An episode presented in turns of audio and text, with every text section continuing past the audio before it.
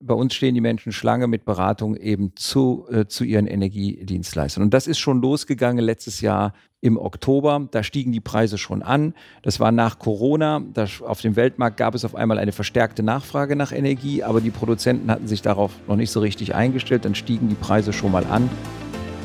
Wenn du einen Blick hinter die Kulissen von Politik und Parlamenten abseits vom bekannten Polit-Talk werfen möchtest, dann bist du hier richtig. Gemeinsam mit Grünen-Politiker Stefan Engsfeld und seinen wechselnden Gästen hörst du, wie politische Entscheidungen heute getroffen werden, welche Auswirkungen sie auf das Morgen haben und was es braucht, um in eine grüne Zukunft durchzustarten. Viel Spaß bei. Natürlich Stefan. Herzlich willkommen zu einer neuen Ausgabe meines Podcasts. Natürlich Stefan. Schön, dass ihr wieder mit dabei seid. Schön, dass ihr reinhört. Die, die das schon öfters gehört haben, kennen das. Ich hole mir immer zu einem aktuellen Thema einen Gast dazu, mit äh, dem ich mich austausche. Und ich freue mich sehr, dass wir heute wieder einen sehr hochkarätigen Gast haben, nämlich den Chef der Verbraucherzentrale in Nordrhein-Westfalen. In der Wirtschaft würde man sagen, CEO der Verbraucherschützer hier in Nordrhein-Westfalen, Wolfgang Schulzinski. Herzlich willkommen. Ja, herzlich willkommen. Sehr gerne. Vielen Dank. Wir haben als Thema die energiepolitische Krisenlage. Wir tauschen uns gleich mal ein bisschen darüber aus, wie das aus Sicht der Verbraucherinnen und Verbraucher denn so aussieht. Wo drückt den Menschen der Schuh und was kann eine Verbraucherzentrale überhaupt leisten? Ich glaube, die meisten von euch kennen die Verbraucherzentrale. Ich glaube, die ist sehr bekannt. Es gibt sie in allen 16 Bundesländern. Wir sitzen hier in der Zentrale von Nordrhein-Westfalen in Düsseldorf, in der wunderschönen Landeshauptstadt, wenn ich das nochmal betonen darf.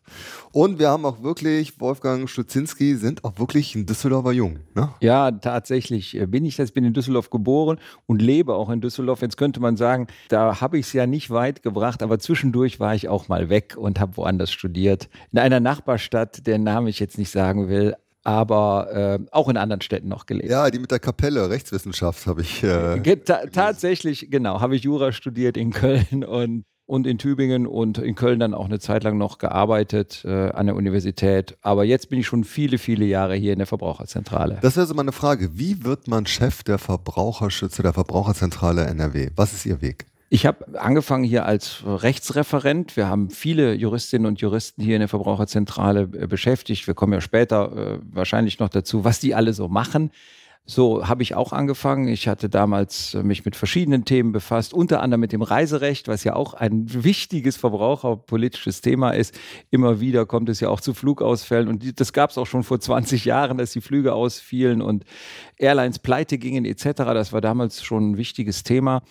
Und ähm, dann habe ich aber auch Umwelt- und Nachhaltigkeitsthemen von Anfang an gemacht. Ich hatte so eine Ausbildung als zum, zum Fachanwalt für Verwaltungsrecht und das Umweltrecht ist ja sehr stark eben Verwaltungsrecht. Ja, und dann habe ich hier verschiedene Projekte geleitet später und ja, und dann war das so eine Art, wie man sagt, Kaminaufstieg. Da war ich Gruppenleiter, dann Bereichsleiter für alle Rechtsthemen und dann ging mein Vorgänger, Klaus Müller, der ging dann zu unserem Bundesverband nach Berlin und heute Chef der Bundesnetzagentur. Heute Chef der Bundesnetzagentur. Guckt, dass die Gasspeicher voll werden. G ganz genau. Das hat er ja schon geschafft, aber jetzt guckt er auch, glaube ich, mit Sorge darauf, dass wir auch nicht zu viel Gas verbrauchen. Da hat er ja auch völlig recht. Ähm, naja, jedenfalls wurde dann hier die Vorstandsstelle frei und jetzt mache ich das auch schon, ich glaube, acht Jahre. Ja, 2014, ne? Seit 2014. Ja. Die Verbraucherzentralen. Ähm, viele Menschen kennen das. Hier in Düsseldorf zum Beispiel gibt es ja auch ein Beratungsbüro, wo die Menschen hingehen können. Das ist in der Nähe vom Hauptbahnhof auf der Immermannstraße. Zu ganz, ganz vielen Themen. Ich glaube, es gibt 63 Beratungsstellen im ganzen Land. Was macht eine Verbraucherzentrale? Was ist Ihr Portfolio? Ja, das ist eine, äh, das ist eine einfache Frage und eine schwierige Frage. Einfach, weil ich sagen könnte, wir beraten eigentlich die Menschen zu allen Themen, wo man als Verbraucherin, als Verbraucher betroffen ist. Das heißt, wo es auf der einen Seite einen Anbieter einer Ware oder Dienstleistung gibt und auf der anderen Seite eben einen Nutzer dieser, dieser Angebote. So, das ist so der theoretische Teil. Praktisch ist das so groß, dass ich selber immer froh bin, wenn ich den Überblick äh, einigermaßen behalte. Ich habe vorhin ja schon gesagt, Reiserecht ist zum Beispiel so ein klassisches Thema. Und natürlich immer, wenn Menschen etwas kaufen. Ein Großteil unserer Beratung in den Beratungsstellen ging vor der Energiekrise, zum Beispiel um das Thema Ärger mit dem Telefonanbieter oder Ärger mit dem äh, Internetdienstleister oder sowas wie Fake-Shops, also man ist im Internet auf etwas reingefallen oder der Wechsel von Strom- und Gasverträgen und das klappt nicht oder die Rechnung stimmt nicht. Das ist so der, ich sag mal, der Klassikerbereich. Äh, und dann machen wir aber auch Ernährungsangebote. Wir machen Angebote äh, zum Thema nachhaltigem Leben. Das heißt, wir informieren über Gütesiegel zum Beispiel. Bei äh, jetzt gerade äh, demnächst werden wir eine Aktion starten. Zur, ähm, da geht es um Textilien und Schuhe. Wie erkennt man, ob die nachhaltig gefertigt worden sind, weil es da ja eine Siegelflut gibt. Wir machen aber auch Gesundheits- und Pflegethemen. Das heißt, manche kennen es vielleicht, wenn man beim Arzt ist, eigentlich kassenversichert und dann kommt er mit einer Leistung, die man selbst zahlen soll. Sogenannte Igel-Leistungen. Auch dazu beraten wir, was ist da angemessen, was sollte man ablehnen, etc. Oder wir haben Angebote zum Thema Energie. Da gehen wir vielleicht gleich noch speziell ein, weil das gerade das ganz große aktuelle Thema ist. Wir machen aber auch Angebote. Wir haben eine Vernetzungsstelle Schul- und Kita-Verpflegung. Da geht es darum, wie kann man in unseren Schulen und Kitas, jetzt neu übrigens auch in Senioreneinrichtungen, wie kann man da die Gemeinschaftsverpflegung besser hinkriegen? Wir haben Angebote zum Thema Finanzdienstleistungen. Das heißt, wenn Menschen bauen wollen, wenn, also und dafür einen Kredit brauchen, wenn Menschen ihre Altersvorsorge, was übrigens gerade für junge Menschen ein ganz wichtiges Thema ist, was man schnell mal ausblendet, aber gar nicht früh genug anfangen kann, auf was man da achtet und welche Angebote man da nehmen kann oder nicht nehmen sollte und wie man das berechnet. Auch dazu gibt es bei uns Beratungen. Das habe ich mal in Anspruch genommen. Und ja. Auch was draus gemacht. Ja. Gut. Gut gefahren. Gut, das, das freut mich. Denn natürlich ist das ja immer, das eine ist, was man rät, das andere ist, was man macht und dann natürlich, wie es sich langfristig entwickelt. Und dann freuen wir uns, wenn es, äh, wenn es gut funktioniert hat. Aber wir haben auch Angebote für Menschen, die nichts anzulegen haben, sondern nicht nur nichts anzulegen haben, sondern auch nichts haben. Und äh, leider wird das Thema immer größer und wichtiger. Wir sind also auch Träger von Schulden- und Insolvenzberatung, aber zu uns können auch Menschen kommen, die jetzt nicht krass von Überschuldung bedroht sind, sondern die zum Beispiel eine bestimmte Rechnung nicht bezahlen können. Wir gucken dann als erstes, ist das überhaupt berechtigt, was der Anbieter da haben will? Und als zweites dann, wie kann man das regeln, dass es vielleicht doch bezahlt werden kann? Wenn man manchmal Radionachrichten hört, dann gibt es auch sowas, die Verbraucherzentrale hat wieder XY abgemahnt. Sie verklagen ja auch richtig Unternehmen. Ja. Was steckt dahinter? Das ist ein sehr wichtiges Thema. Gerade habe ich von Beratung gesprochen, also Riesenportfolio, wo wir äh, Menschen in Themen beraten. Aber die Beratung ist ja nur das eine. Wir lernen aus der Beratung dann häufig, oh, da gibt es Anbieter, die nehmen es, ich sage jetzt mal mit den Gesetzen nicht ganz so genau. Und dann gucken sich unsere Juristinnen und Juristen das an und gehen gegen diese Firmen dann vor. Und juristisch nennt man das, sie schicken dann eine Abmahnung, dass zum Beispiel eine bestimmte Klausel in den Verträgen nicht mehr verwendet werden soll. Und entweder der Anbieter unterschreibt das dann und macht das in Zukunft nicht mehr. Häufig sagen sie aber, nö, das sehen wir anders, wir stehen dazu. Und dann gehen wir zu Gericht, verklagen sie. Und das machen wir dann, wenn es wenn es drauf ankommt, bis zum Europäischen Gerichtshof und auch gegen Firmen wie Facebook, Amazon, die Telekom, RWE, also die ganz großen äh, Player, da scheuen wir uns nicht. Das aktuelle Thema ist die Lage auf den Energiemärkten. Die Verbraucherinnen und Verbraucher teilweise haben schon neue Abschlagszahlungen bekommen von ihren Stadtwerken oder ihren Anbietern. Es wird heiß diskutiert, die Leute haben große, große Angst, viele Sachen nicht mehr bezahlen zu können. Die Inflation ist da. Der Wirtschaftsminister Robert Habeck hat gesagt, er erwartet eine Rezession. Wir sehen den Krieg in der Ukraine. Also eine sehr unruhige Lage. Wie stellt sich das für Sie dar? Ja, wir merken das äh, bei den Nachfragen ganz einfach. Also ich habe vorhin gesagt, in den vergangenen Zeiten war das Hauptnachfragethema bei uns eigentlich alles rings um Telekommunikationsanbieter. Und das hat sich jetzt total gedreht. Diese Themen gibt es immer noch. Also das darf auch nicht in den Hintergrund geraten, dass da es auch da immer noch Abzocke gibt, auch da schlechte Verträge etc. Aber bei uns stehen die Menschen Schlange mit Beratung eben zu, äh, zu ihren Energiedienstleistern. Und das ist schon losgegangen letztes Jahr im Oktober. Da stiegen die Preise schon an. Das war nach Corona. Das, auf dem Weltmarkt gab es auf einmal eine verstärkte Nachfrage nach Energie, aber die Produzenten hatten sich darauf noch nicht so richtig eingestellt. Dann stiegen die Preise schon mal an. Und spätestens mit dem äh, russischen Überfall auf die Ukraine und wir wissen ja, was das für den Energiemarkt bedeutete, sind die Preise enorm angestiegen. Und ich würde sagen, explodiert. Man kann sagen, explodiert. Sie haben und werden sich für viele Menschen, ich sage mal, verdreifachen bis vervierfachen. Und das bedeutet, dass viele Menschen total schockiert sind, wenn sie das erste Mal entweder neue Abschlagszahlungen in der Hand haben oder womöglich sogar eine, eine Rechnung. weil ein Betrag, der vorher 1000 war, Euro vielleicht und jetzt 3000 ist, das ist ein Unterschied von 2000 Euro und das ist für viele Menschen nicht, nicht zu stemmen. Und dann gucken wir eben, können wir da helfen? Und da gibt es sozusagen verschiedene Ebenen. Nicht alle diese Forderungen sind berechtigt. Wir haben ja gerade schon über unsere Abmahnung und Klagengeschichte gesprochen. Wir, sind, äh, wir gehen gegen viele äh, Energieanbieter vor. Jetzt gerade gegen die Firma Extra Energie hier aus dem benachbarten Monheim. Die hatten mit Festpreisen geworben, aber sich nicht dran gehalten, sondern die Preise doch erhöht. So, und dann muss man das eben auch nicht bezahlen. Also das heißt, wir können schon auch gucken, kann man real was machen. Kostet das sowas, wenn Sie da drauf gucken? Grundsätzlich kostet unsere Beratung etwas. Es geht dann immer nach Art und Umfang. Äh, aber ich sage jetzt mal, das ist dann zwischen 9 Euro und paar 30 Euro. Okay. Je nachdem, äh, ob am Ende sogar ein Anwalt schreiben äh, muss, äh, wird das dann entsprechend etwas teurer. Wir haben aber auch für Menschen, die kein Geld haben, die müssen auch nichts bezahlen. Okay, also Sie gucken erstmal, ist so, also wir gucken erstmal, ist die Forderung überhaupt berechtigt? Wenn sie das ist, und leider muss man sagen, in vielen Fällen ist sie es jetzt, auch weil die Preise so äh, gestiegen sind, dann gucken wir, was gibt es für Hilfemöglichkeiten? Also wo kann man Unterstützungsanträge stellen äh, etc. Oder kann man mit den Stadtwerken oder dem Energieanbieter, äh, kann man Stundungen aushandeln? Ähm, und ganz wichtig, kann man vielleicht auch noch woanders Geld sparen. Also nur weil die Energierechnung jetzt deutlich erhöht ist, und man aber einfach nicht mehr Geld hat, muss man also auch gucken, wo kann man vielleicht Geld herbekommen. Und das ist nicht nur Geld vom Staat, sondern zum Beispiel haben viele Menschen überflüssige Versicherungen, zu teure Telefonverträge. Und wenn man die kündigt, dann hat man schnell echtes Geld wieder in der Hand, mit dem man dann die ja nun mal leider gestiegenen Energiekosten vielleicht auch etwas zumindest anteilig besser bezahlen kann neben den, neben den Leistungen, die die Bundesregierung ja nun mittlerweile zum Glück auch auf den Weg gebracht hat. Es ist ja auch eine Option, einfach Energie einzusparen, oder? Ja, das ist eine auf jeden Fall eine ganz wichtige Option und die Bundesnetzagentur, äh, über die wir vorhin schon sprachen, äh, und die Politik insgesamt sagt ja, wir müssen, wir müssen Gas und Strom einsparen. Es hat zwei Dimensionen. Wir müssen es einsparen, weil es vielleicht nicht genug gibt. Und die zweite Dimension, wir müssen es einsparen, das, da kommen wir dann ja auch eher ins Spiel, ist, weil wir es nicht bezahlen können. So, aber tatsächlich, Einsparung macht in jedem Fall Sinn. Einmal volkswirtschaftlich und einmal natürlich auch für mich persönlich, um Geld zu sparen. Wo kann ich denn im Haushalt sparen?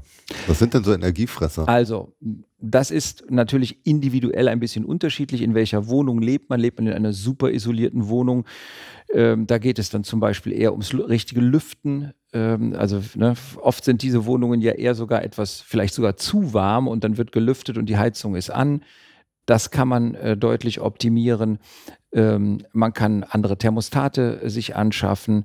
Man kann mit anderen Wasser- und Duschköpfen, also an einem, am Wasserhahn und an den Duschköpfen, äh, mit anderen Perlatoren heißen die, also da, wo das Wasser dann verteilt wird, kann man deutlich Wasser sparen. Wassersparen ist eh sinnvoll, aber zusätzlich natürlich auch warmes Wasser und damit auch äh, Energie.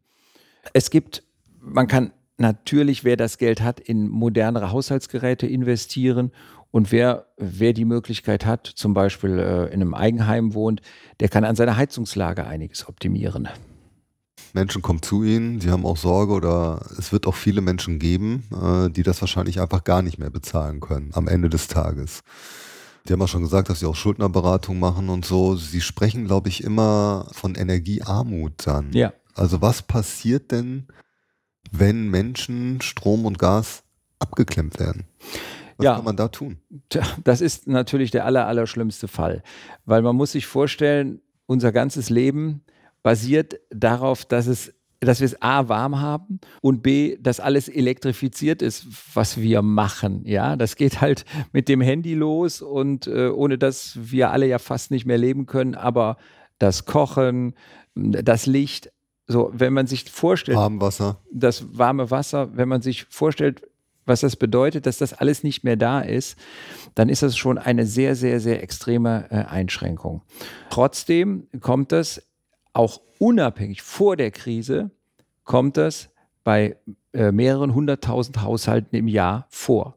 Zeitweise, nicht dauerhaft, äh, aber es kommt vor.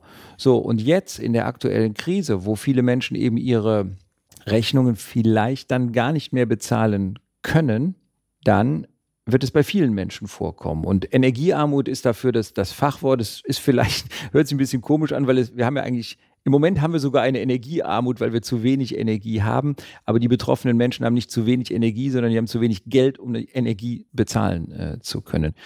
Ja, und wenn man seine Rechnung nicht bezahlt, dann gibt es natürlich eine Mahnung und dann nach einem bestimmten Verfahren können, äh, kann der Energieanbieter, die, die Stadtwerke oder andere Anbieter, können dann eine sogenannte Sperre aussprechen. Und das, dann kommt jemand raus und klemmt den Zähler ab. So, und dann geht es nicht mehr. Und dafür, und nicht nur das, sondern dafür fallen auch noch Gebühren an.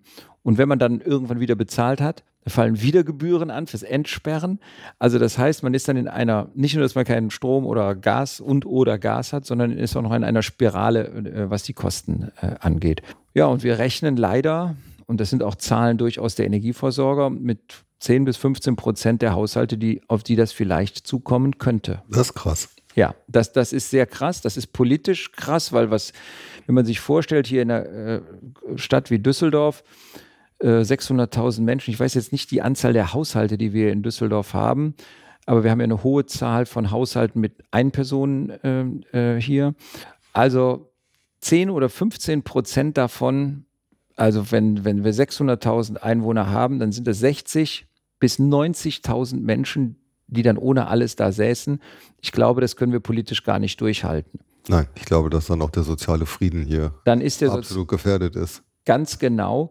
Und auf der anderen Seite bedeutet das natürlich auch, dass äh, die entsprechenden Einnahmen bei den Stadtwerken verloren gehen. Und ähm, die brauchen die natürlich auch, um neues, neue Energie, neues Gas äh, kaufen zu können oder ihre Kraftwerke hier in Düsseldorf wird der Strom ja auch äh, größtenteils selbst erzeugt, um die, Stadtwer äh, um, die, äh, um die Kraftwerke am Laufen zu halten. So, und da brauchen wir auch wirklich politische Lösungen, dass das nicht passiert. Ich fände ja gut, wenn wir runde Tische machen. Ja. Dass man da wirklich auch mit Verbraucherschützern, mit den Sozialverbänden mal redet, ähm, wie man mit dem Thema, sag ich mal, sensibel umgehen kann. Weil wenn wir das wirklich in Realität, wenn das wirklich passieren würde, also es wäre absolut dramatisch. Und wenn wir dann noch einen kalten Winter hätten, das kann man ja keinem zumuten. Nein, das kann man keinem zumuten. Und es ist natürlich schon, schon ein bisschen bizarr, dass wir mit Sorge darauf gucken, äh, wie der Winter sich von der Temperatur her entwickelt, ob es ein kalter oder ein warmer Winter äh, wird. Ja, davon wird viel abhängen. Äh, davon wird sehr viel ja. abhängen. In, in den ersten kalten Septembertagen, die wir ja schon hatten, äh, war der Energieverbrauch, insbesondere der Gasverbrauch, höher als im letzten Jahr zur vergleichbaren Zeit.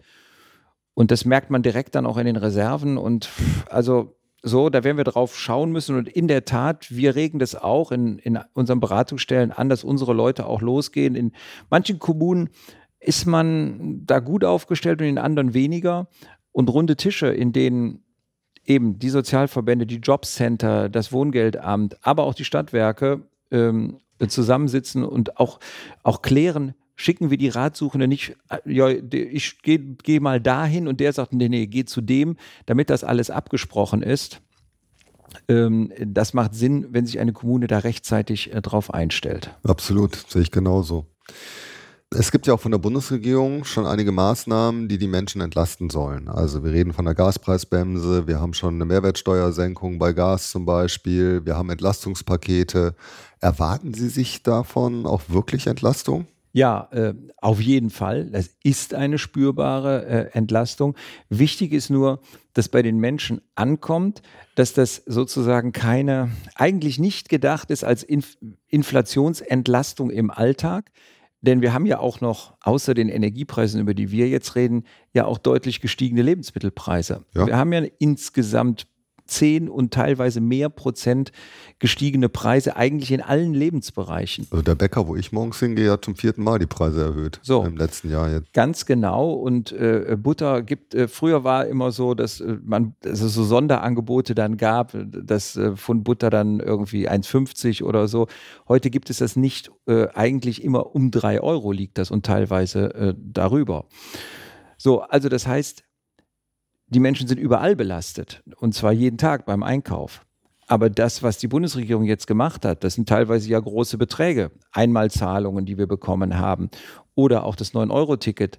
Das das war ja, das ist so ein bisschen als touristische Geschichte abgefeiert worden, weil es auch im Sommer war. Und das, ähm, aber das war für alle Pendlerinnen und Pendler teilweise wer 160 Euro im Monat fürs Pendeln bezahlt, ähm, der hatte dann auf einmal 9 Euro.